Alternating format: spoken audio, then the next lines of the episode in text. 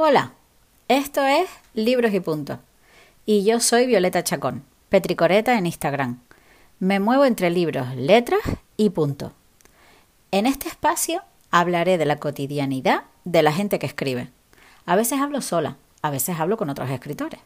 Si estoy a solas, tiendo a desvariar sobre muchas otras pasiones. Espero que te quedes y escuches. Hola, ¿qué tal? Qué bueno que estés aquí de vuelta. Hoy, el capítulo de hoy se llama Puedo escribir, pero ¿quiero? Yo tengo dos libros y medio en mi haber. Claro que para haber llegado hasta aquí, hubo un día en que empecé. Realmente no recuerdo cómo fue. Bueno, tengo un recuerdo de una cosa clara. Yo tendría como tres o cuatro años. Mi madre pensó, seguro que manipulada por lo que se decía en aquella época, que las de mi, que son de mi quinta. Ay, amigas, qué mala época nos tocó para criarnos. Hoy en día tenemos un montón de información y hay casi un método para cada tipo de mamá y bebé. En los 70 lo que había era mucho señor o falta de atención. Fíjense que en aquel momento les dijeron a nuestras madres que lo que había que hacer era darnos un biberón desde el principio.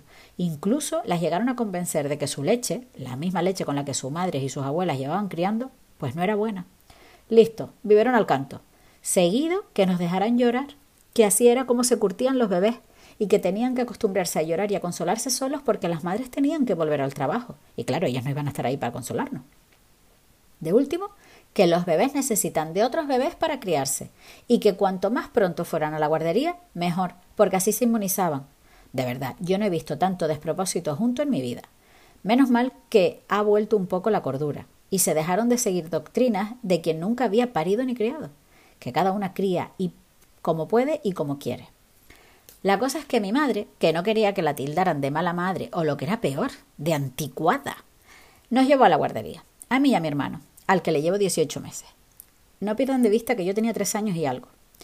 La señora encargada de aquella guardería, que era una señora sin pedagogía y con muchas frustraciones, tenía unos métodos muy, muy dudosos.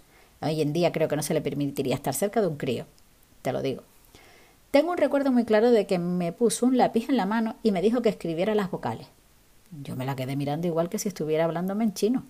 Con muy poca delicadeza me arrancó el lápiz de la mano y ella misma escribió de forma separada y grande las cinco vocales en la hoja que tenía delante. Me volvió a colocar el lápiz en la mano y se fue siguiendo la tortura con los demás que me acompañaban en aquella aventura traumática. Volvió al rato y al ver que yo lo único que había hecho era unos cuantos rayones sin sentido, me mandó al baño. No porque yo tuviera ninguna necesidad, era así como nos castigaba. El baño era un sitio oscuro y maloliente en el que nos iba metiendo hasta que no cabíamos más.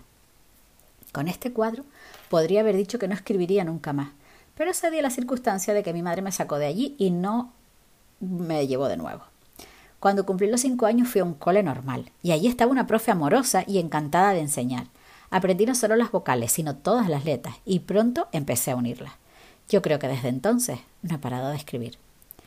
La primera vez que escribí algo para mí que no fueran redacciones o cuentos del cole, fue en un diario de color azul de Mickey. Ay. No sé quién me lo regaló, pero sé que tenía siete años porque fue lo primero que escribí. Me llamo Violeta Chacón y tengo siete años. Desde entonces, de forma bastante constante, escribo.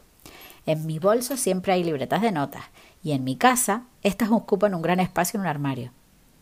¿Qué te digo? Sonia Revuelta tiene mucho trabajo aquí. Tengo mi vida escrita ha faltado unos meses de un año. Esto también tengo que contarlo porque forma parte de todo lo que uno escribe. En el año 2009, digamos que un ladrón entró en casa. No se llevó nada, solo abrió mi libreta de ese año y se dedicó a extraer información de ella. Cuando me hube recuperado de tremendo allanamiento, le prendí fuego a la libreta, porque cada vez que la veía me venía a la mente el ultraje al que había sido sometida, yo y la libreta, y no era capaz de reponerme. Finalmente, el ritual purificador del fuego hizo borrón y cuenta nueva. Estuve unos cuantos meses con el miedo a escribir. Fue algo parecido a salir de una relación de maltrato, que aun habiendo dejando atrás a la persona que te los ocasiona, crees que te vigila en cualquier parte y que en cualquier momento puede volver a hacerte pasar por lo mismo. Tuve que volver a reconciliarme con mis pensamientos y con mi necesidad por escribir. Después de ese momento y de ese reinicio, la escritura ha sido una constante. La escritora Julia Cameron tiene dos libros de los que soy fan total, que se llaman El camino del artista y El camino del escritor. En ambos libros hace hincapié en escribir cada día al menos tres páginas, sin pensar, sin esperar, sin guion ni dirección, solo escribir. Te leo lo que dice Julia. Se dicen un montón de tonterías en torno al concepto de ser escritor. Hacemos una montaña del hecho de poner palabras en un papel, en lugar de permitir que simplemente se las lleve el viento.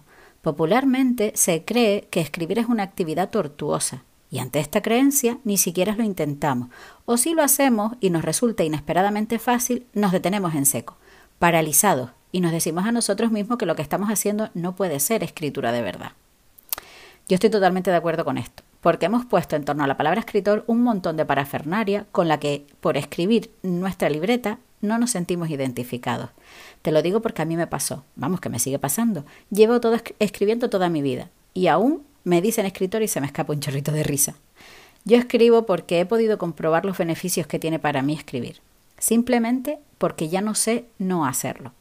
Escribo varias veces al día, en distintos formatos y sobre distintas cosas. Cuando lo cuento, siempre recibo la misma respuesta. Es que yo no sé, es que yo no puedo, yo no, no, no sé cuánto. Ante estas respuestas, pienso que también está bien que no escribas. Yo lo recomiendo, porque para mí ha sido una salvación, como la madera a la que asirme cada día para mantenerme a flote. Todos sabemos leer y todos podemos escribir, solo hay que sentarse y hacerlo. En definitiva, solo hay que querer. Y esto es lo único que debes plantearte. Puedes escribir, pero ¿quieres?